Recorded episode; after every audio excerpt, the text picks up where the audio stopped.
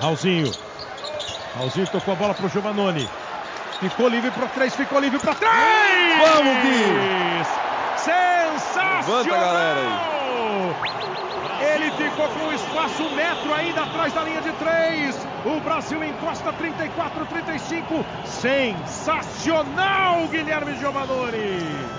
Sim, estamos no ar. Um grande abraço a você, fã do basquete americano. 15 episódio do podcast do Bola Laranja será desabrochado a partir de agora comigo, Anderson Pinheiro, André Fantato, Renan Leite e um convidadaço, pessoal. Claro que vocês já estão vendo o nome dele aí, mas se você segue as nossas redes sociais, né, o Insta, o Twitter, você já sabia de antemão, hein? O Giovanoni vai estar com a gente aqui hoje. Que satisfação. Bom, antes da gente apresentar esses caras feras a partir de agora, vamos então falar das nossas redes sociais para vocês não perderem nada daqui em diante, né? Se você ainda não seguiu, vai lá no Insta, procura por arroba bolalaranja.oficial, arroba bolalaranja.oficial. E lá no Twitter tem o arroba belaranjaoficial, belaranjaoficial no TT. Só lá para vocês ficarem ligados nos bastidores do Bola Laranja. Bom, rapaz, como eu tô alegre, como eu tô feliz. Renan Leite, bom dia, boa tarde, boa noite, como o senhor gosta de falar. Que grande dia, hein? Bom dia, boa tarde, boa noite, boa madrugada, Anderson, para você, para o André, a todos que nos ouvem aí nesse mais um episódio do nosso querido Bola Laranja. E um bom dia, boa tarde, boa noite mais que especial o nosso convidado, Guilherme Giovannoni, essa grande figura do, desse esporte que a gente tanto ama, né? Estamos animados aí para mais um, um, episódio mais que especial, né, Anderson? Vamos lá. Vamos lá. Mentor, como é que o senhor está hoje? Dormiu bem ou estava ansioso?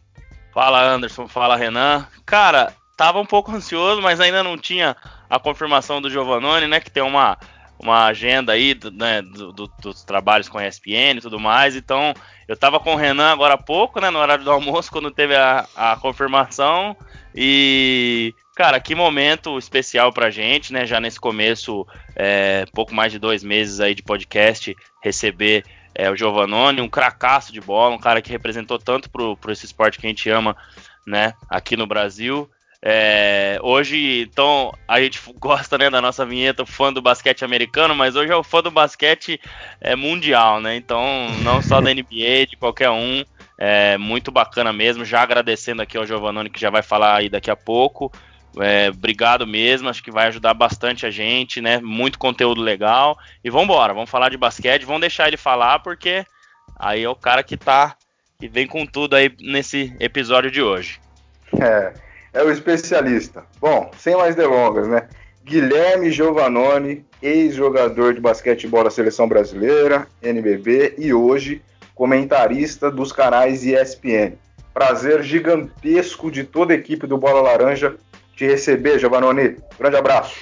Bom, bom, bom dia, boa tarde, boa noite, né? Já pegando aqui o gancho de vocês, né? Para já entrar no clima tema do podcast Bola Laranja e é um prazer estar aqui falar com vocês, André, Renan, Anderson. É, eu, eu agradeço o convite, né? Acho que para mim, para falar de basquete é, é, sempre um grande prazer. E também agora vamos uh, justificar aqui, né? Não é que a agenda seja tão cheia. A agenda ela é, ela é, difícil, mas ela não é tão cheia assim, né? Porque com os jogos da, da, da NBA rolando e às vezes a gente é, fica sabendo da escala bem em cima da hora, às vezes no dia anterior mesmo.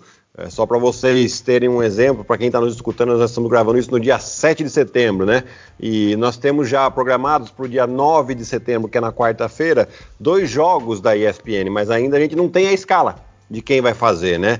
Então, às vezes a gente acaba ficando sabendo meio em cima da hora. Por isso que confirmei é, no dia hoje, quer Ontem eu estava no jogo de Lakers e Houston. Hoje de manhã, é, quer dizer, acabou tarde esse jogo. Eu ainda fiz uma live depois do jogo é, pelo canal Chua. Hoje de manhã nós gravamos um, um vídeo do canal Chua. E, e, e, por isso que é tudo meio corrido, né? Tudo meio em cima da hora. Então daí aí eu falei, ah, bom, dia 7 de setembro, eu tenho qual o compromisso que eu tenho? Eu tenho, ah, tenho que gravar o vídeo do canal Chua, beleza. Depois, e a gente já tinha meio deixado marcado, né? Eu falei, ah, então deixa eu confirmar com, com o pessoal lá, vamos Vamos gravar esse, esse podcast aí. Para mim é sempre um prazer. E, e, assim, eu gosto de, de apoiar realmente quem tá, tá no começo mesmo, porque eu sei que é difícil. Né? Ainda mais o basquete no, no Brasil, às vezes falta muito incentivo, uma, muito apoio. É, e, e, eu sempre penso, qual é o apoio que eu posso dar para pessoas? pessoal, é falar com eles, é, então vamos conversar, ainda mais falando de basquete, que é gostoso, então sem dúvida alguma, estou aqui à disposição de vocês para a gente bater esse papo. Anderson, só complementando aí antes de você já começar com a, começar a primeira pergunta tradicional aí, cara, realmente, é eu que tô mais à frente aí, né, Giovanoni, do, do, do Instagram, o Renan me ajuda também, mas, é, mas fica tranquilo, acho que a gente é super, né, se você falasse, ó, vamos gravar daqui 10 minutos, a gente dava um jeito e, e é isso aí, cara, então acho que esse apoio é muito, muito bacana mesmo, pra você ter ideia, da maioria do, do, das pessoas que eu chamei, né, no Instagram, é, a gente teve o Bugarelli aí e você, que foram os únicos que nos deram atenção mesmo e, e gravaram, então cara, independente da sua agenda aí, né? A gente sabe é, né, de todos os seus compromissos e tal, e tendo espaço ou não, mas muito bacana mesmo. E, e obrigado mais uma vez, que a gente sabe como é que é, né? Tem um compromisso, às vezes fica sabendo em cima da hora, então, brigadão mesmo e vamos que vamos. Ah, imagina, que isso, cara. Vamos embora, vamos falar de basquete aí. Muito bem, então é o seguinte, queridos. Giovanni, como é, já vem de praxe, né? Quando a gente recebe um convidado assim, foi assim com o Buga, foi com o Marcelo do Papai Lebral, foi com o Pedro também, que já fez parte lá do Bala na Sexta, e será com o senhor também. É, a gente gosta de saber o, como é que era a infância, a juventude do Guilherme Giovanoni, como nasceu a paixão pelo basquete, se já desde criança já imaginava ser um jogador e chegar onde chegou, né? Aí depois, já para o final da carreira, já tinha mentalizado algo para ficar no basquete, seja comentarista, sendo sendo trabalhando em alguma equipe, enfim. Então, a partir de agora, a gente quer que você se explane-se a partir do dia 2 de junho de 1980. A lá vão ter, Giovanni. Cara, é, como a gente já conversou aqui um pouquinho antes da gravação, né? Eu sou de Piracicaba, pertinho de vocês. Né? Vocês estão em Campinas, eu nasci em Piracicaba e cresci até a minha adolescência, né? E por que, que eu falo até adolescência? Porque depois eu já saí para o mundo mesmo, né? Literalmente. Então vamos voltar um pouquinho. É, meus pais é, sempre incentivaram, tanto eu como meus irmãos, eu sou o caçula de três homens, né? É, então sempre nos incentivou a praticar esportes, é, independente de qual fosse. Então a gente fez futebol, natação, karatê, é, tênis de mesa, basquete, Hum, que eu tô lembrando é isso. Né?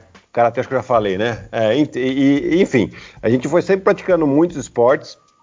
A gente, lógico, né, tinha um, um certo privilégio de poder é, ter acesso a todas essas modalidades, né? É, e aí, cara, quando eu cheguei no basquete, e, e, eu fui fazer o basquete porque meus irmãos foram fazer, e eu falei, ah, vou também fazer, né? É, só que meu pai ele jogou um pouquinho lá no 15 de Piracicaba, então, lógico que depois depois a gente vai entender que meu pai deu uma, né, uma direcionadazinha pra gente. É, mas aí, eu, eu, a hora que eu cheguei no basquete, eu, não quis mais saber de, de nada do, dos outros esportes. Ainda continuei um pouquinho com o futebol, né? Mas eu falei, ah, não, quero basquete e tal. Comecei a me destacar, eu era mais alto que o, que o pessoal da minha idade também, né?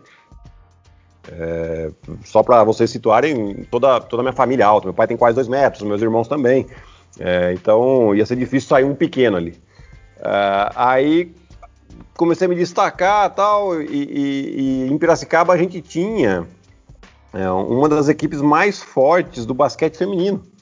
Que eu não lembro agora se na época era Unimep ou se era BCN, qual que era o patrocinador na época, né? Mas na, naquele time tinha como principal estrela a Paula.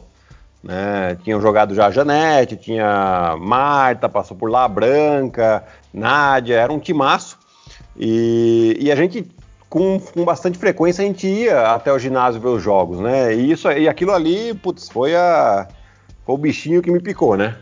É, então, eu, né, foi jogando, com 11 anos eu comecei a ser federado, é, fui federado pelo time lá de, de, de Piracicaba, o Cristóvão, né, o clube, é, e, aí, e aí comecei a me destacar, fui jogando sempre, até que quando eu cheguei com 14 anos, né, primeiro, é, com 14 anos eu fui para jogar em Rio Claro, já que também tinha um time Daí no masculino é muito forte, no adulto, né? Mas eu tinha 14 anos e, e fui jogar nas categorias de base lá. Né? E depois disso eu já fui com 14 para 15 anos, que aí sim, como eu falei antes aqui, é, na minha adolescência eu já fui para São Paulo para jogar pelo Pinheiros. Né? E aí sim, aquele sonho foi, foi né, ficando cada vez mais perto até se tornar realidade. Então, esse foi o início de tudo, né, cara? Então, é, a história é muito longa. Se eu ficar contando cada detalhe aqui, a gente vai gravar um podcast de 5 horas aqui, pelo menos. é. ai, ai. E aí, Renan? E aí, André? Alguma pergunta já pra gente entupir o Giovanoni de essas respostas aí? Mesmo pode dar podcast de 5, 10 horas, né? Depois o editor se vira, meu. ai, ai, o duro que o editor. eu tô. O bicho tá pegando pro meu lado, mas eu me viro mesmo, não tem problema não. Renan, eu vou começar aqui, cara. É, eu já vou direto vai ao assunto, Giovanoni.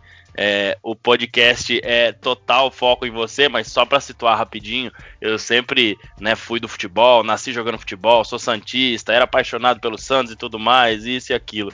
E, cara, 2012 foi o, o, onde a minha vida mudou em referente à paixão. Hoje eu sou viciado e, e, amo o basquete, principalmente a NBA, né? Assisto pouco, confesso, NBB, assisto também, mas assisto pouco.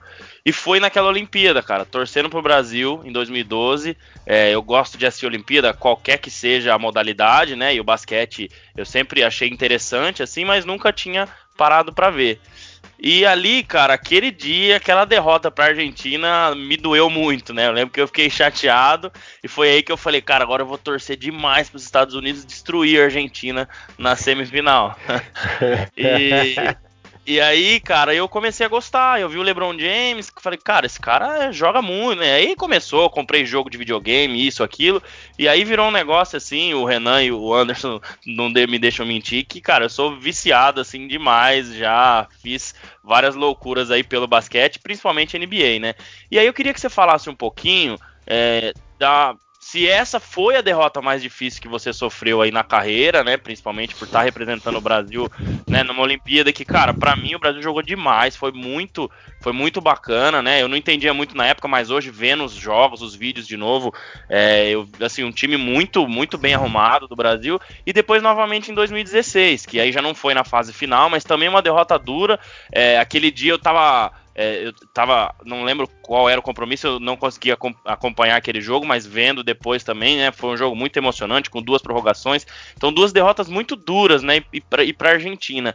E o que, que você acha que faltou ali, né, para dar esse passo adiante? Porque em 2012, principalmente, se o Brasil avança, né, seria difícil, bronze, jogaria contra os Estados Unidos, mas óbvio, o jogo é ali, ninguém sabe o que poderia acontecer, né? O que, que faltou para de repente chegar a esse momento que seria, assim, acho que o maior momento, né, do, do, do basquete brasileiro, uma medalha de bronze, alguma coisa é, do, do, tipo numa Olimpíada, né? Então eu queria que você falasse um pouquinho desse momento aí que me marcou muito, porque foi onde eu comecei a gostar e foi o Brasil que fez eu gostar, né? E aí, óbvio, depois veio NBA e tudo mais. Então eu queria que você explicasse pra gente aí. Cara, desses dois jogos uh, de Olimpíadas com a Argentina, é, lógico, o mais dolorido foi o do Rio, né? Porque a gente tava com o jogo na mão e a gente não fez uma. Com uma falta, poderia ter colocado a gente nas quartas de final, onde a gente ia, ia cruzar com a Austrália. E a gente tinha jogado contra a Austrália um jogo. Tudo bem que era amistoso e tal, mas nosso time tinha feito um jogo que um encaixe muito interessante com a Austrália, que a gente teria uma chance real de ir para semifinais. Uh, mas, assim, a, a, de 2012 foi um jogo que eles comandaram. A de 2016 a gente comandou. Quer dizer, a gente começou mal, depois viramos e comandamos o jogo até o final e, e, e acabou doendo muito por causa disso. Né? Mas de derrotas doloridas mesmo, eu acho que a gente teve. É, é, os pré-olímpicos de 2003 e 2007 foram muito doloridos, porque a gente apanhou muito, né, cara? Então o pessoal criticava muito, não, a gente nunca teve é, um entendimento muito grande da modalidade no país. Né? A gente não, o pessoal fala, ah, não, só olhava lá, perdeu para Argentina, não é possível. Ah, cara, perdeu para Argentina, a Argentina foi campeã olímpica, meu Deus do céu. Calma, né? É, é, não é assim, ah, não, mas é rivalidade. Cara, rivalidade é uma coisa, qualidade de, de equipes é outra coisa, né? Então, tem. E, e, isso machucava muita gente, assim.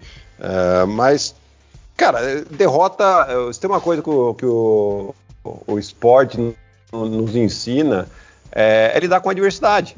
né? Porque eu fiz, sei lá, mais de mil jogos na carreira, nem, nem, nem tenho esse número, 1.100, 1.200 talvez. Muito provavelmente eu devo ter mais de 400 derrotas. Também não fiz essa conta, mas deve ser por aí. Né? 400, 450. Quer dizer, é, é, são muitas noites muito longas, entendeu? É, em que Sim. você passa, e que você faz reviver. É, então, assim, você tem que aprender a lidar com derrota, você tem que aprender a lidar com vitória. Né? A gente teve vitórias importantes, próprio contra a Argentina, no Mundial de 2014, tivemos uma baita vitória em cima deles. Né? Então, assim, Sim. são é, aprendizados que a gente tem. É, e sem dúvida alguma, só para te responder mesmo, a mais dolorida dessas que você citou foi de 2016. É, só complementando o assunto aí, Renan. É, mas é isso mesmo, Giovanni. Eu, eu acho que, cara, eu, quando comecei a, a ver o basquete e, e, a gente começa a enxergar com outros olhos, né? Porque essa cobrança do brasileiro, principalmente por gostar de futebol, né?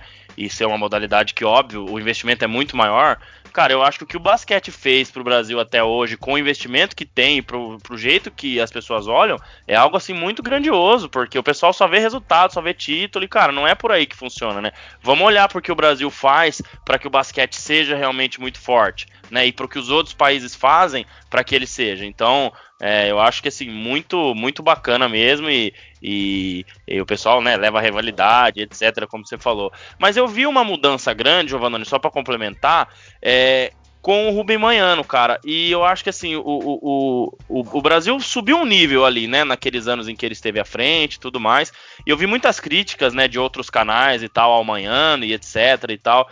E eu queria que você falasse um pouco dele, assim, como é que era essa questão, o que que, né, que que tinha, como é que era o jeito dele de lidar com os atletas, né, e, e tudo mais, porque eu acho que foi uma peça importante, ao meu modo de ver, pro, pro, pro basquete brasileiro nesse, nesse período que foi de glória, assim, né? De, de bastante coisa interessante, de avançar bastante e tudo mais, né? Cara, o Ruben, é, bom, eu falo é, tranquilamente isso, né? É, teve um antes e um depois do Ruben é, pro basquete brasileiro. Né? depois vai ter outro técnico, vai ter um antes depois. A gente não sabe, é, é possível e grande chance que tenha, mas é, além de, de, a gente jogar melhor como equipe com a seleção, é, o Rubem trouxe uma mudança muito grande para os nossos técnicos. Né? Ele, uhum. é, a gente vê claramente a evolução dos nossos técnicos a partir de quando o Rubem assume a nossa seleção. É, então hoje a gente vê que os, os principais técnicos que estão trabalhando no Brasil hoje, os mais vencedores, são os caras que estavam com ele na comissão técnica que é o, o, o Neto, o Gustavinho e o Demetrios. Né? São os últimos, os últimos campeões aí do NBB, são esses três técnicos.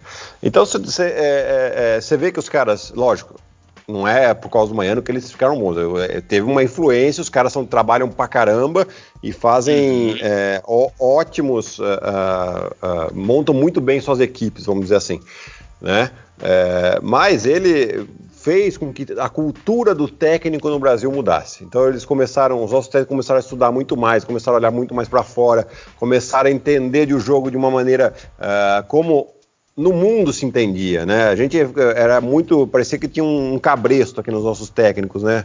É, eles ficavam olhando aqui para dentro e achavam que estava bom e, e, a gente não, não, não queria, não, não, via técnicos nossos uh, estudando outro, outro, outros, outros campeonatos, uh, outras maneiras de dirigir, e com isso, cara, é, é evolução muito grande, e a partir do momento que você tem esses três que evoluem, os outros não vão querer ficar para trás.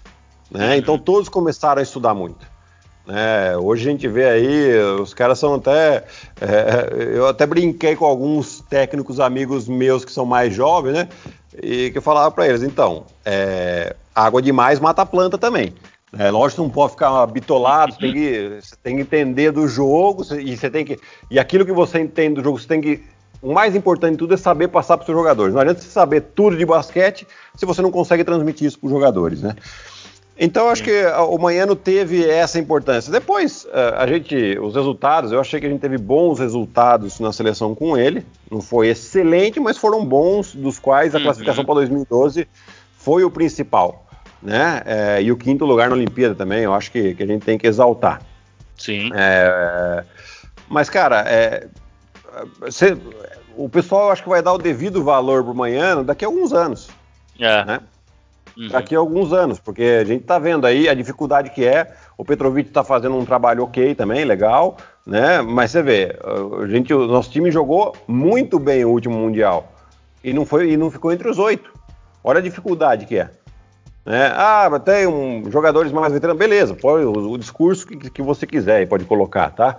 Mas ganhou um jogo espetacular da Grécia e acaba perdendo para a República Tcheca. Ah, mas pô, bobeou contra a República Tcheca. Não, o time da República Tcheca é bom pra caramba. Você tem o Satoransky lá que dominou.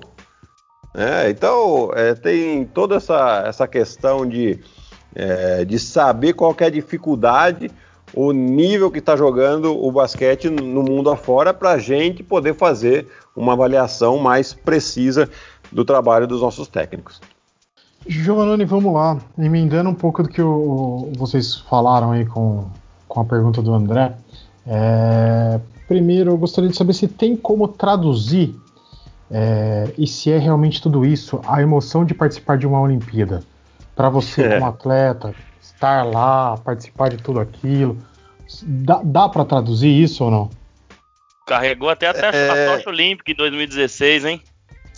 Foi, cara. Exatamente, foi. É, exatamente. Cara, é, essa é uma pergunta bem legal e, e, eu respondo muito facilmente, que eu acho que é a melhor maneira de eu, de eu poder, de eu, de eu, que eu posso responder isso. Na Olimpíada 2012, é, a gente chegou mais ou menos na Vila Olímpica uma semana antes de a gente estrear na Olimpíada. E pelo menos para mim, né, isso foi excelente, porque eu demorei uns três dias para a ficha cair.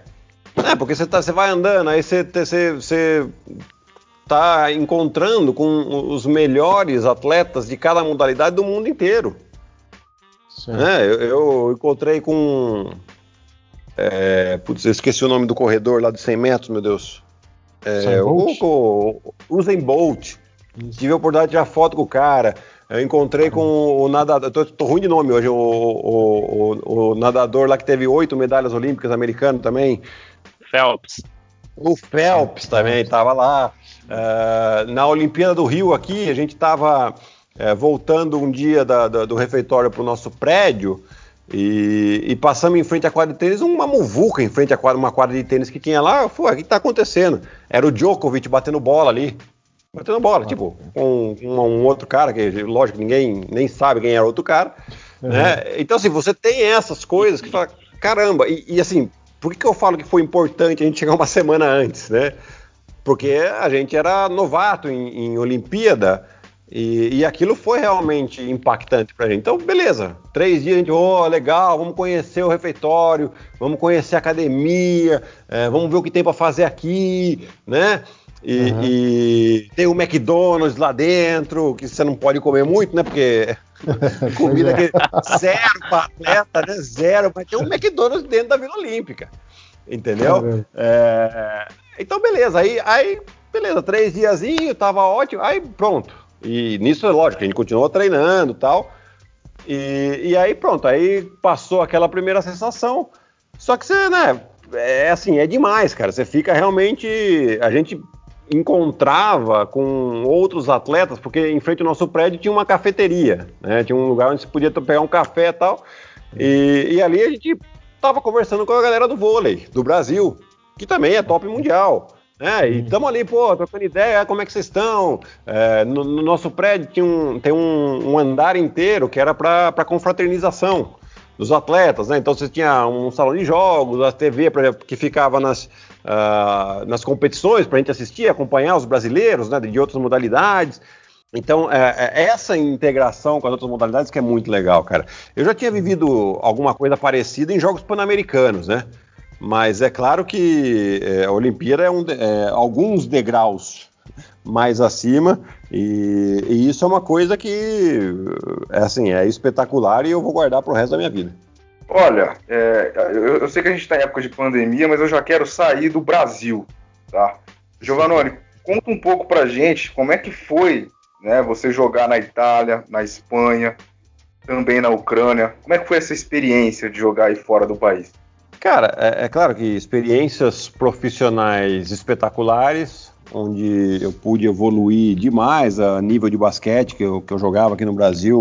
A evolução é, é, foi nítida, né? técnica, tática, física, né? mas mais que nada, eu acho que a evolução como pessoa, né? É, como experiência de vida. É, pensa que eu, eu saí um caipirão aqui de Piracicaba, né, que quando eu cheguei em São Paulo tinha pessoas que não entendiam o que eu falava porque eu puxava muito R, né, para hoje eu poder falar quatro idiomas tranquilamente, né, então assim, é, ó, ó, a discrepância que é, né, é, mas isso, não, isso aí é só para exemplificar, assim, de uma maneira curta e grossa, é, tudo aquilo que representou eu ter ido jogar fora daqui, né, ter, ter saído do país.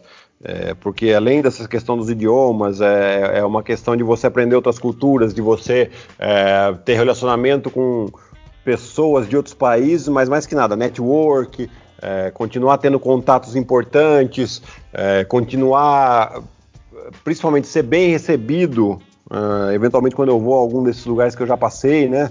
eu acho que isso que é uma, uma coisa que ninguém tira também. são experiências espetaculares é, aprendizado dia sim, dia também. É, porque uma coisa é você estar tá no seu país e você tem uma, uma dor de barriga mais forte, você, você tem o seu pai, sua mãe, seu irmão, seus amigos de infância próximo. Quando você está fora daqui, era eu e a Gabriela, entendeu? É, qual é o problema? Está acontecendo isso? Bom, como que a gente vai resolver? E te vira malandro. Né? Não tem, não tem muito. Então, claro que o time, os times que eu estava lá me davam estrutura, me davam uh, segurança e tranquilidade para poder estar tá lá. Mas quer queira ou quer não, você está sozinho, bicho. não tem outra, não tem outra não. Legal, Giovanni. E seguindo, cara, essa experiência fora, é, eu confesso que eu também não sabia, tá? Fui fazer aqui a minha lição de casa esses dias aí antes do nosso, do nosso podcast é daquela rápida passagem, né, pela NBA. É, você participou de um Nike Hoop Summit, né, que você foi convidado pro time mundo. Isso. Cara, isso eu achei muito incrível, porque, cara, para ser convidado pro time mundo, é, pensa que não, não, não é qualquer um não, né? Então, obviamente que, né, o mérito de toda a sua, né, de tudo que você fez aí durante a carreira. E também da Summer League, né, pelo que eu vi aqui, fala, né, de uma, uma experiência na, na Summer League também. Queria que você contasse, né, que a gente tá falando, né, da sua carreira fora do Brasil agora, para fechar esse assunto aí, eu acho que é, óbvio, né, que é um sonho de, de, todo mundo, né? Já viu o Oscar falar também que, óbvio, ele não se arrepende, porque na época não podia e tal, mas que também tinha um sonho, né? E até recentemente teve a questão da homenagem pro Brooklyn Nets e tudo mais. Mas eu acho que, né, a NBA é, é o ápice, assim, né, pros jogadores. Então queria que você falasse dessa rápida experiência aí também. Bom, é, o Nike Summit, cara, foi, putz, isso aí foi em 99, já, já tem mais de 20 anos, né? E, e, na verdade eu fui o primeiro brasileiro a participar desse evento, que depois ele sempre teve. Depois nós tivemos, eu acho que o Diego jogou, o Marquinhos, o Didi foi o último aí que eu, que eu soube. Tem mais brasileiros que eu não tô lembrando quem, quais foram, né? Não sei se o, se o Lucas Bebê acho que jogou também. Uh, tiveram alguns. Mas, cara, é, é, é que naquela época, tipo, hoje é, é uma situação muito mais realística, né? Porque com o mundo globalizado do jeito que está, é claro que todo mundo tem informação de todos os jogadores e isso é fácil chegar. Naquela época não tinha. Eu, eu nunca tinha pisado nos Estados Unidos. E agora vocês estão escutando meu cachorro latir aqui também, querendo participar do podcast. é... Fica tranquilo que a pandemia é isso aí. É isso aí, não tem muito jeito, não tem como fugir. É... Então, assim, eu nunca tinha ido para os Estados Unidos, não falava inglês. Acabei ficando no quarto uh, lá com o Botian, uh, Botian Nakibar. Jogou na NBA muitos anos, um esloveno. Acho que foi o primeiro esloveno que jogou na NBA, se, se eu não estou enganado. É, joguei com mais alguns outros jogadores. Foi, foi, assim, uma semana que eu passei lá, né? A gente treinou uma semana, o técnico era o, o Alessandro Gamba, italiano. E tive alguns minutinhos, joguei até que razoavelmente bem. Mas, cara, para mim aquilo ali era, era tudo uh, meio que um sonho, né? Eu tava ali, foi, foi, o jogo foi em Tampa, a gente teve até uma visita na Disney, mas eu nem sabia o que era Disney, cara. Eu, eu tipo, eu tava, eu tava perdido. Eu falei, o que, que eu tô fazendo aqui, cara? Onde eu vou? Né? É, depois eu vim conhecer a Disney só muitos anos depois. É, por conta própria, mas, cara, assim, foi uma experiência sensacional. Eu tenho o uniforme daquele jogo até hoje, né? De tão, tanto carinho que eu, que, eu, que eu guardo por aquele evento. E, e depois, cara, a Summer League de 2004, né? Que eu fui jogar pelo Cleveland Cavaliers. Uh, acabei passando lá com eles uns 20 dias, né? Com alguns dias de treino, uh, mais o, o, o, período que eu joguei. Nós jogamos duas, né? Uma em Orlando e outra em Las Vegas. E a de Orlando eu não joguei tão bem e tal. Aí depois de Las Vegas eu comecei a pegar mais o, o, espaço, o jeito e tal. E quando eu comecei a jogar bem, os dois últimos jogos, assim, onde eu tinha feito, sei lá, 15, 16 pontos, no outro eu tava com 24, eu, pumba, torci o pé. E, e, aí a gente ia ter mais um jogo ainda, eu acabei nem jogando, né? Porque eu, eu, ainda tinha contrato, apesar de eu estar jogando a Summer League, eu tinha contrato na Itália, né? Então não, não, não valia muito a pena uh, eu ficar arriscando com o pé torcido um jogo de Summer League. E aí acabei nem jogando, mas eh, assim, também experiência espetacular, de entender um pouco como era o mundo da NBA também. É, e foi, foi bem bacana, assim, sabe? São duas experiências bem legais, é, que também é daquelas coisas que a gente não tira, ninguém tira de mim, né? Bacana, bacana demais. Bacana essa, demais. Essa experiência toda aí fora do Brasil e essa, essa vivência dentro da NBA aí. Uhum. É, agrega demais para qualquer pessoa, né? É. É, falando já depois disso, depois do, do, da sua passagem pela Europa e o seu retorno aqui pro, pro Brasil, para quando iniciou o NBB, né? Se eu não me engano, você volta bem nesse nessa na, se, nesse na segunda marco, temporada. Né? Na Exato, segunda isso, temporada. Na segunda, na segunda. Como foi esse retorno? É, pela história aqui, eu também acompanho já há um, um pouco menos de tempo aí junto com o André. Como foi esse retorno? Como, como você vê essa, essa criação do NBB? Como a, como a liga se, é, se desenvolveu ao longo do tempo, né? E se foi esse mesmo seu. Uh, se acha que foi esse seu maior momento da carreira, voltando para o Brasil, sendo campeão aí por três temporadas, como, como você avalia isso? Cara, é, é, um dos, né? Eu tive grandes momentos também na Europa. A gente foi. Chegou em final de campeonato italiano, fomos campeões da, da, da, da FIBA Eurocup, uhum.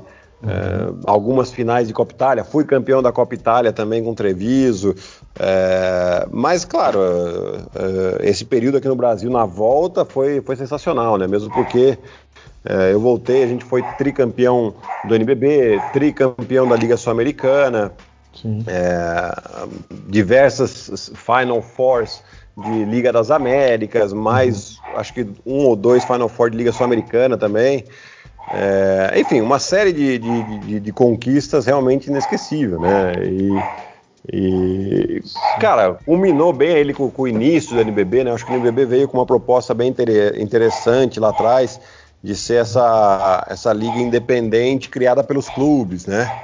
É, é, e agora, lógico, continua crescendo aí, é, tem, tem uma boa organização.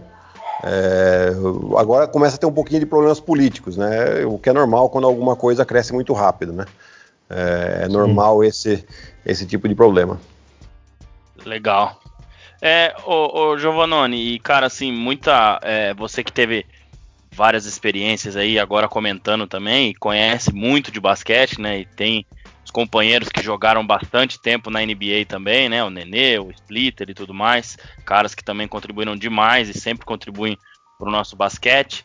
É, que, que, você vê, assim, cara, que são as principais diferenças, né? Tem, né, a questão da linha de três, você que é um, um grande chutador de três. Estava olhando seus números aqui no NBB, eu já, né, eu já sabia, falei, bom, o Giovanni chuta muito de três, mas cara, são números assim realmente impressionantes, né? E tem essa questão, né, dessa diferença, né, que é uma coisa pequena em relação a outras que tem, mas eu queria que você falasse, assim, é, as principais diferenças que você vê. Né? Porque muitas vezes o cara fala assim, ah, mas pô, o cara. É, né, né, né a gente fala, né? Óbvio, a NBA, os Estados Unidos, é, tem essa cultura há muitos anos já, e, né, e eles são os melhores, não é à toa que ganham é, as Olimpíadas e tudo mais. Mas assim, eu vejo que eles enfrentam muitas dificuldades para jogar o basquete FIBA, vide no último Mundial também. Então não é só porque ah, não foram os melhores, né? Ou o segundo, terceiro escalão de time dos Estados Unidos. Mas eles enfrentam dificuldades, algumas regras regras, algumas coisas que mudam, eu vejo que às vezes o pessoal não é que diminui, né? Mas a, a, é, acaba diminuindo. Às vezes eu vejo, vejo, gente falando isso, ah, mas pô, mas também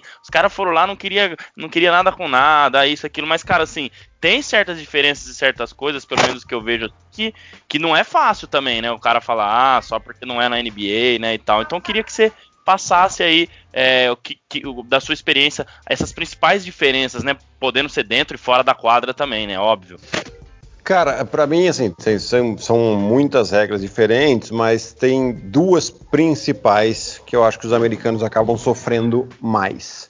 Primeiro, um pouquinho da, da dimensão da quadra, né? É, isso faz com que eles não tenham tanto espaço é, para fazer as jogadas de um contra um. Uhum. E, e, o segundo, mas é que é o principal que eu vejo, é, é a questão do, dos três segundos no garrafão de defesa. É, imaginei né? isso, é. Porque isso é na NBA, é, essa questão dos três segundos é, abre muito espaço para a batida para dentro e a partir daí são muitas vantagens. Na FIBA, você não tem isso. Então é. o americano ele tenta bater para dentro, ele até passa pelo cara, pelo, pelo no, no controle, ele passa pelo marcador dele. Mas a, a ajuda chega tão mais rápido do que ele está acostumado que ele perde um pouco a noção do espaço, né? A noção Sim. do tempo do passe. Né? Por quê? Porque o, o cara tem, tem jogador que está na defesa lá que fica se, se, deixar, ele fica uns 24 segundos após o adversário dentro do, do garrafão, não tem problema nenhum. Tem um cara que Porque mora ele, lá, né? Ele vai proteger. Eu lembro quando eu, quando eu fui jogar na, na Espanha, eu tinha, sei lá, 19 anos. É, uma das primeiras coisas que eu escutei foram os caras falar: é mais difícil você fazer uma cesta na, aqui na Liga CB do que na NBA. Falar, pô, tudo bem, é eu, eu sei que a liga é forte, mas calma aí, né? E aí eu fui entender o porque o cara fala. Porque não, não tem, cara. As ajudas são muito mais rápidas, o time é muito é, é totalmente diferente, né? Você o, o, espaço é muito mais apertado, né? E aí o, o, o Doncic até deu uma declaração mais ou menos nesse tipo quando ele entrou na NBA. O pessoal até é, achou ele meio arrogante e tal, mas, mas eu entendi completamente o que ele quis dizer. Porque você tem muito menos espaço no basquete FIBA para você criar. Hum. Hum. Então, assim, é, é, quando. Por isso que quando os Estados Unidos não vai com o principal time deles, eles correm sérios riscos.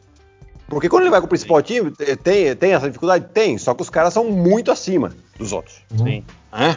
Então eles, pelo, pelo talento, ah, não tem espaço, beleza, eu arremesso por cima de você. E vou meter a bola do mesmo jeito. É, Exato. é isso que acontece. Então, uh, para mim, a principal diferença que, que, que, o pessoal, cara da NBA, sente é essa questão dos três segundos da defesa. É, legal, legal. É, eu, eu, eu, imaginei mesmo que é uma regra bem diferente, mas, mas muito, muito bacana, cara. Muito legal. É, o papo tá bom, tá tão bom que a gente vai continuar mais um pouquinho, mas antes vou falar da, do Medium, né, que é a nossa página de textos lá do Bola Laranja escrito pelo Miguel Olímpio. Mais uma vez, um grande abraço ao Miguel. Estamos com saudades do senhor de ouvir sua bela voz. Então, vai lá no Medium, medium.com.br arroba bola laranja oficial e você que gosta de fazer uma boa leitura, né, sobre assuntos da NBA, sobre um tal jogador, sobre o que está acontecendo no momento, fique à vontade para explorar a nossa página lá. Ô Anderson, e eu vou fazer Oi. o Miguel fazer um especial do Giovanoni lá no Medium, viu? Pode deixar comigo que eu vou ah, fazer. Sim. Só complementando é. ele vai ter que fazer um especial do Giovanoni lá no Medium. e vai ficar bacana. Depois a gente manda pro Giovanoni ler também.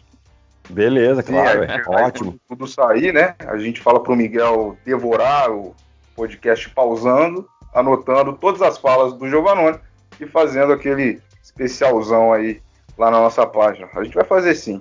Giovanoni nos aguarde aí. Ah, Bom, legal, é o seguinte, Isso aí. É, agora vamos pular para nossa NBA, né? Que agora você é comentarista, tá? Já virou expert. Enfim. E esses playoffs, hein, Giovanni? Alguma surpresa? Assim, acho que vai ficar mais pro Miami, né? Acho que ninguém esperava um 3 a 1 Ontem quase fez o 4 a 0 mas e aí? Qual que você, que, que você faz uma explanação aí sobre os playoffs? O, o, a série bastante interessante do Celtics com o Toronto, né? O que, que você pode falar sobre tudo que está acontecendo neste momento? Cara, é, essa série do Miami aí, é, ela é, é, é, surpreendente, porém nem tanto, né? Eu, eu, quando, quando, eu fui estudar para fazer uma previsão dessa série, né? Cara, eu acabei vendo que cara, a chance do, do, Miami era muito maior do que muita gente pensava, por causa do matchup, né? Por causa da uh, de como uh, a equipe do, do, do, do Hit poderia defender o Antetokounmpo e realmente neutralizar a questão dele bater para dentro e quando ele não conseguir fazer a cesta ele achar os chutadores.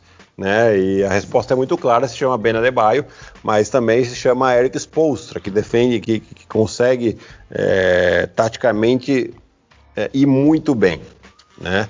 É, tanto que, cara, depois que o Yannis saiu no jogo 4, a equipe do Milwaukee jogou bem. Ah, mas o problema é o Yannis? Não, claro que não. O problema é a maneira que eles jogam. O problema é, é, é a situação em que a bola fica muito tempo na mão do Yannis, ele tenta criar desde lá da, da linha dos três pontos. Além de ele ter um desgaste muito grande, é uma distância enorme até ele chegar na cesta. Né? Então ele poderia ser utilizado de uma maneira diferente, onde ele é, não fosse o principal cara de criação, né? mas que ele tem, eu tenho certeza que ele faria os mesmos pontos que ele está né? Mas o que aconteceria? Ele envolveria muito mais, a equipe do Bucks envolveria muito mais os outros e, e, e ficaria um pouco menos previsível. Hum, cara, eles ganharam uma sobrevida aí, mas eu acho muito difícil eles virarem essa série. Tudo bem que estamos em pandemia e coisas estranhas estão acontecendo, então podemos ter uma virada aí pela primeira vez na história de um 0 a 3 para 4 a 3. Mas eu realmente acho muito improvável. Sem dúvida, para mim, sem dúvida, a Boston e Toronto é a série mais equilibrada. Apesar de ter começado 2 a 0 para Boston, Boston estava dominando e aquela bola dando nome é, pode ter mudado realmente o rumo dessa série né? Porque depois a, a, equipe do Toronto já fez uns ajustes bem interessantes aí.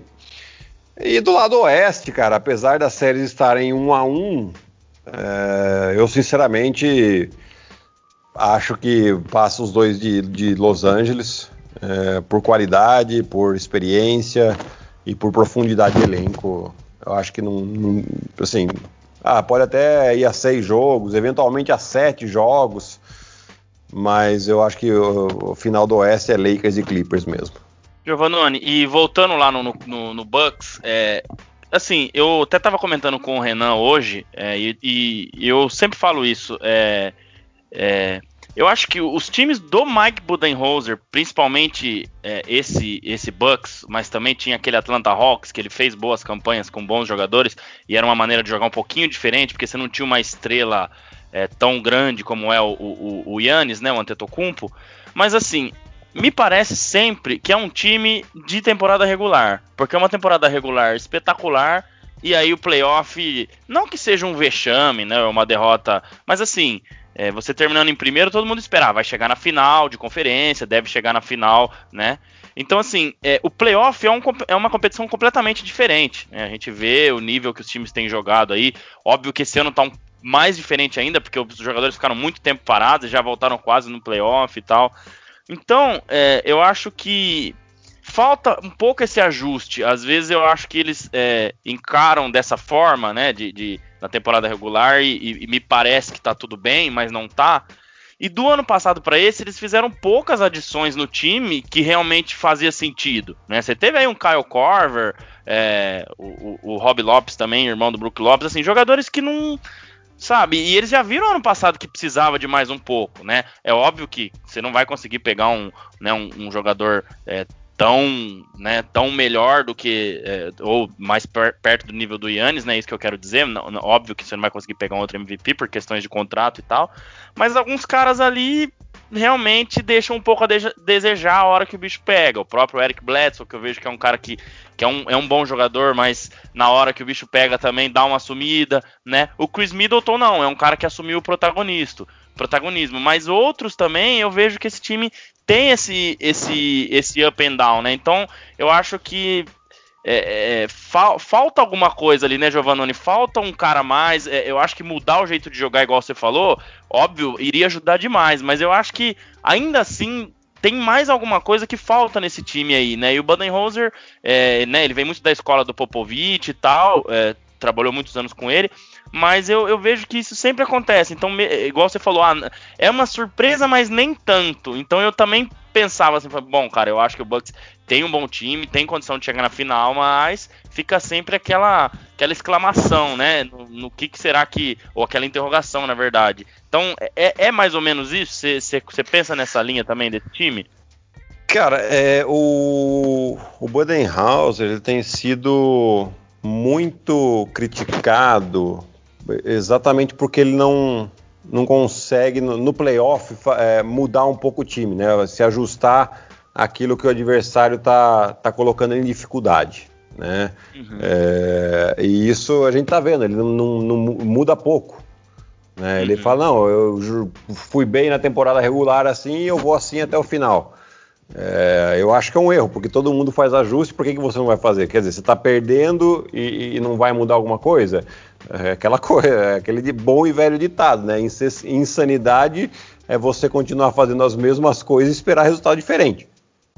Né? Então, é, é, é, então, eu acho que é, esse tem sido mais o problema do, do, do, Bucks. Né? Não vejo que seja um problema do jogador. Você vê que o próprio Yannis, no jogo 4, o cara tava, assim, alucinado. Né? Em 11 uhum. minutos ele tava com 19 pontos até ele se lesionar. Né? Quer dizer, o cara tava fazendo. Ele, ele falou, cara, beleza, eu, eu, posso até perder, mas aqui eu vou entregar tudo que eu posso, o que eu tenho.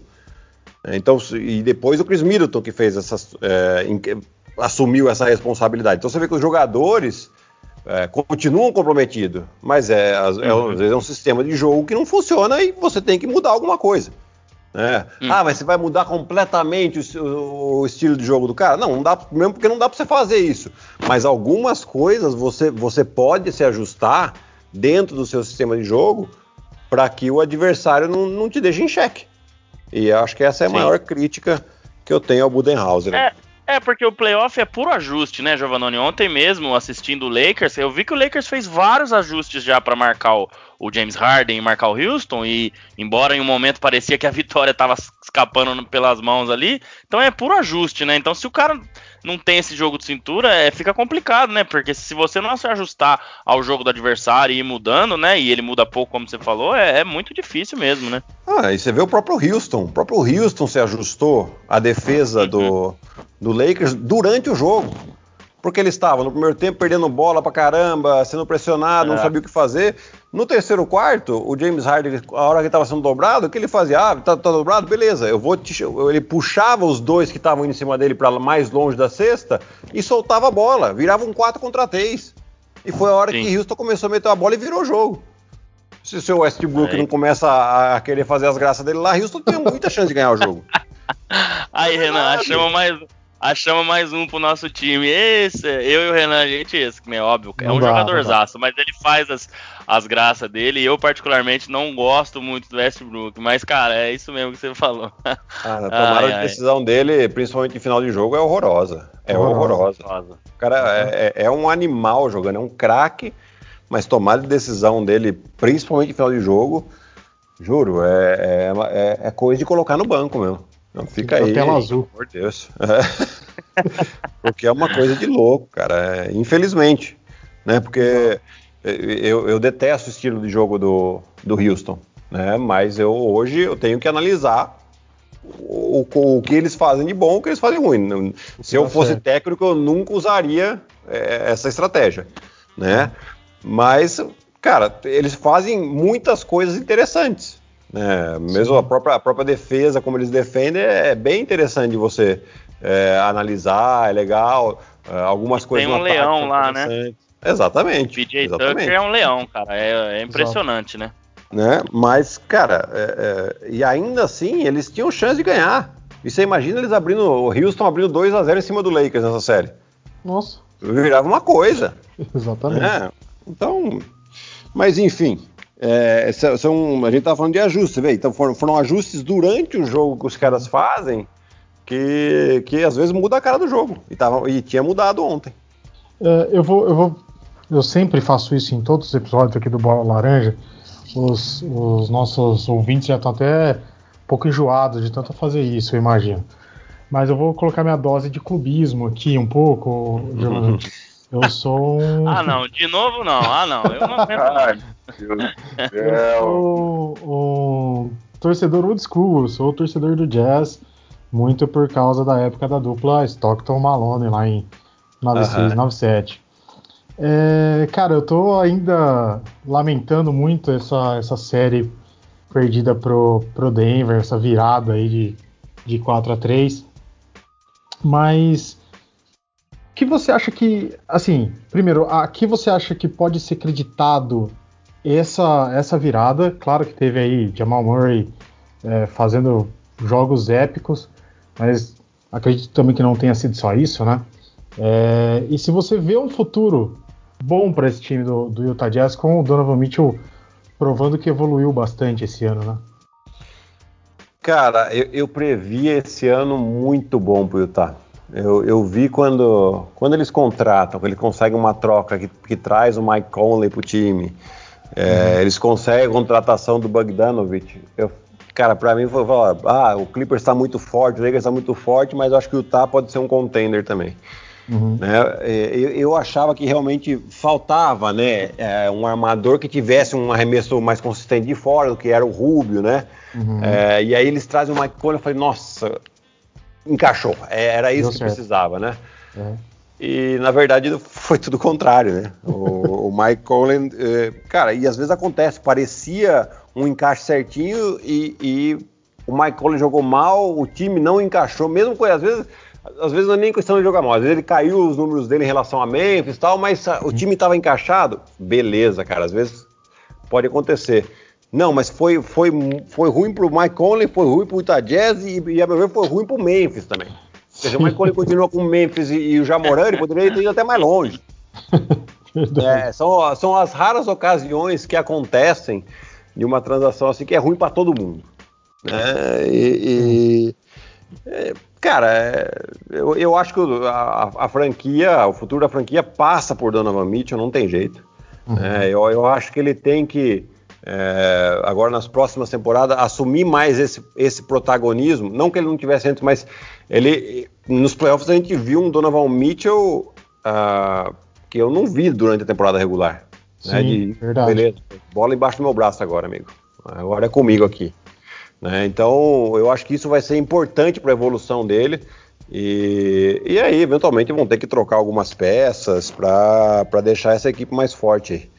É, até né, não sei nem até quando vai o contrato do Mike Conley, se tem mais um ano, se ele vira free agent, é, mas claramente é uma situação que precisa ser remanejada ali. Ajustado, verdade. É. Muito bem, André, Renan, Giovannone, estamos chegando à parte final do nosso episódio, mas antes tem as nossas brincadeirinhas. Giovannone, é o seguinte, normalmente a gente pede top 3, mas se você chorar um pouquinho, a gente autoriza um top 5, vai. Vai que você tem alguma dúvida aí. ah, tá Os bom. Melhores da história. Os melhores da história aí. Faz uma listinha, na sua opinião, na NBA. Putz, top 3 ou top 5, não tem problema nenhum. Ah, é. Michael Jordan. Okay. Michael Jordan, Michael Jordan, Michael Jordan e Michael Jordan. não, o top 1 tá valendo também, mas é, o top é, 1 é mais fácil, né, Giovanni? É, não, é não, claro. Assim, é, eu tenho assim, cara, é, Michael Jordan aqui, o João, inspirações. Né? Uhum. Até, até sei que teve jogadores melhores que o Aquinho João.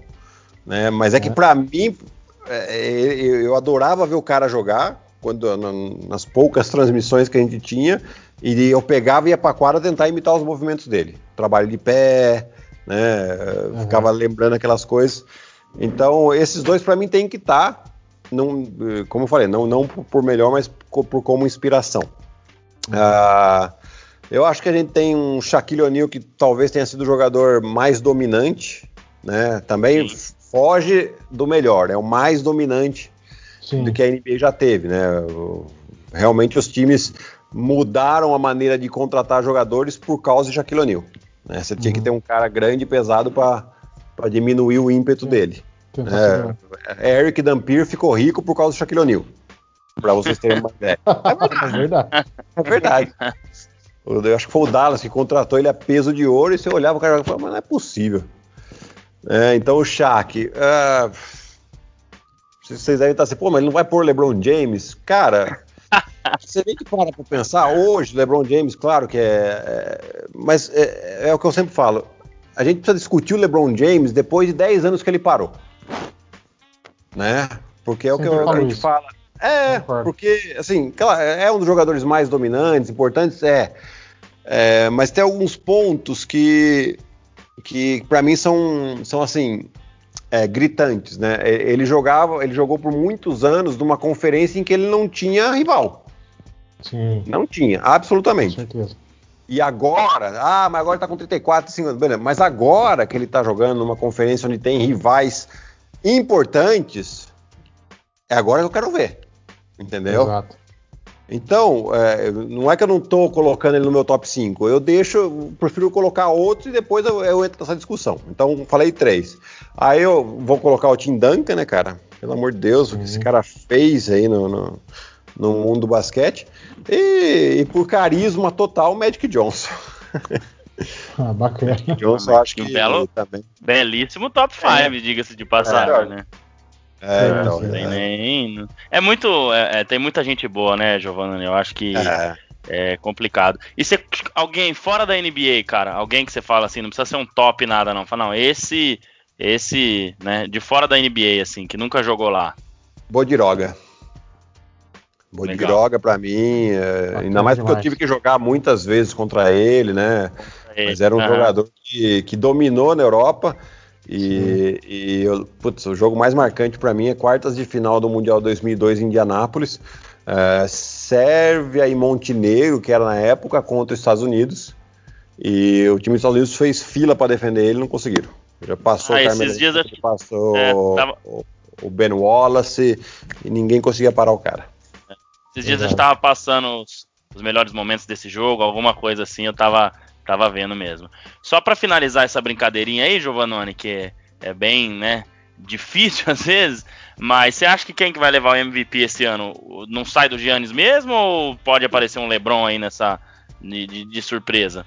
A não ser que a NBA queira fazer uma graça, né, por, por eh, questão do Yannis eventualmente estar fora, né, de ser eliminado agora, é, ele- ela possa dar para pro, pro, pro LeBron e tal, mas é, pelo, pelo critério que foi colocado, que foi até a pandemia, para mim não teria que ter muita discussão, não. O Yannis é, foi, foi o MVP. Eu acho que não foge É, disso, Buck- não.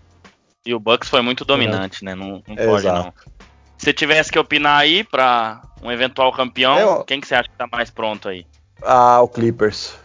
Eu não sei se ele tá É, mais né? pronto, mas é o time que O elenco é, muito que, completo. que é- que tem um elenco melhor e que eu vejo muita dificuldade em alguma equipe conseguir ganhar quatro vezes deles É. em sete jogos. Eu acho muito difícil. É É. É, vai ser, vai ser bacana de assistir aí. Eu como Vai.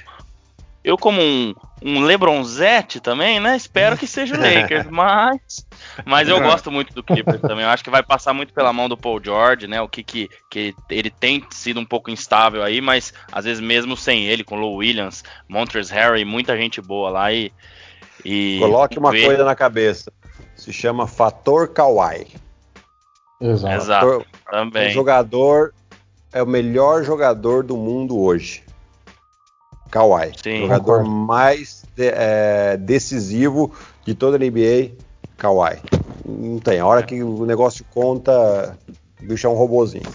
É É, jogando dos dois lados da quadra ainda, né? Isso Isso. faz total diferença, né? Sendo dominante não só no ataque, mas na defesa também, como foi no ano passado, né? Beleza, é, acho que fechou a brincadeirinha aí, Anderson. Pode Boa. finalizar. É, grande Leonardo, né? A gente brinca falando do Kawhi Leonard, a gente chama de Leonardo, um baita jogador realmente. Bom, é fim, né? Infelizmente, um grande programa. Gostei demais. O Giovanni alavancou demais esse nosso 15 episódio. A gente agradece de novo. Mas o seu tchau é por último, né? Senão não tem graça. Um grande abraço. Até semana que vem com o nosso 16. Cara, grande abraço pra todos vocês, em super especial pro Giovannone. É, eu tava aqui pensando, né, no que falar na, na despedida aí, e é óbvio que foi um cara enorme pro basquete brasileiro, né? Sempre que a gente pensa em. Eu, principalmente, comecei a acompanhar mais recente, mas pensa em Olimpíada, eu lembro dele, lembro do Nenê, é, Marquinhos, toda essa galera, né? A gente sabe que teve o Oscar lá atrás e tudo mais, mas Giovannone é um cara, né, muito bacana e, e, né, e que contribuiu muito pro, pro esporte brasileiro e que a gente às vezes fica só olhando para futebol, futebol, futebol e tem um cara igual ele aí, e muitos outros também que ajudaram demais, né, não só o basquete, mas o esporte brasileiro.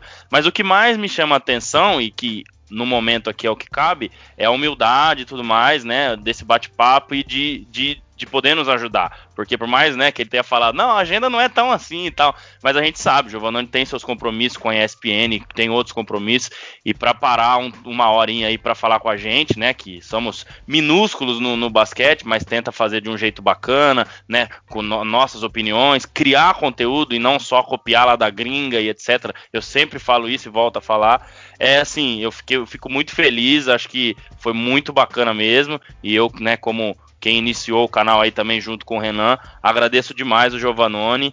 E na próxima vez que eu vi ele pessoalmente, porque ele nem sabe, né? Porque ele é famoso e eu não sou, mas lá no evento da SAP no ano passado, ele tava do meu lado. Aí ele que começou arremessando bola lá pra ver quem ia ganhar uma Spalding. E eu falei, puta, eu preciso tirar uma foto com o Giovanoni. Vai, não vai, vai, não vai. Aí apareceu 300 pessoas para tirar foto. Ele já tava pondo a mochila, tinha outro compromisso. Falei, ah, cara, deixa o cara embora, porque o cara tá.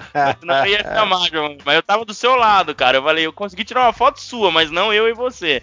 Mas enfim, é, brigadão aí, cara, mais uma vez, é, toda a humildade, essa de nos ajudar e tudo mais, isso faz toda a diferença, além do atleta que você foi. Então, como pessoa também, te conhecendo um pouco, mas eu agradeço mesmo, né? Toda a equipe do, do Bola Laranja agradece.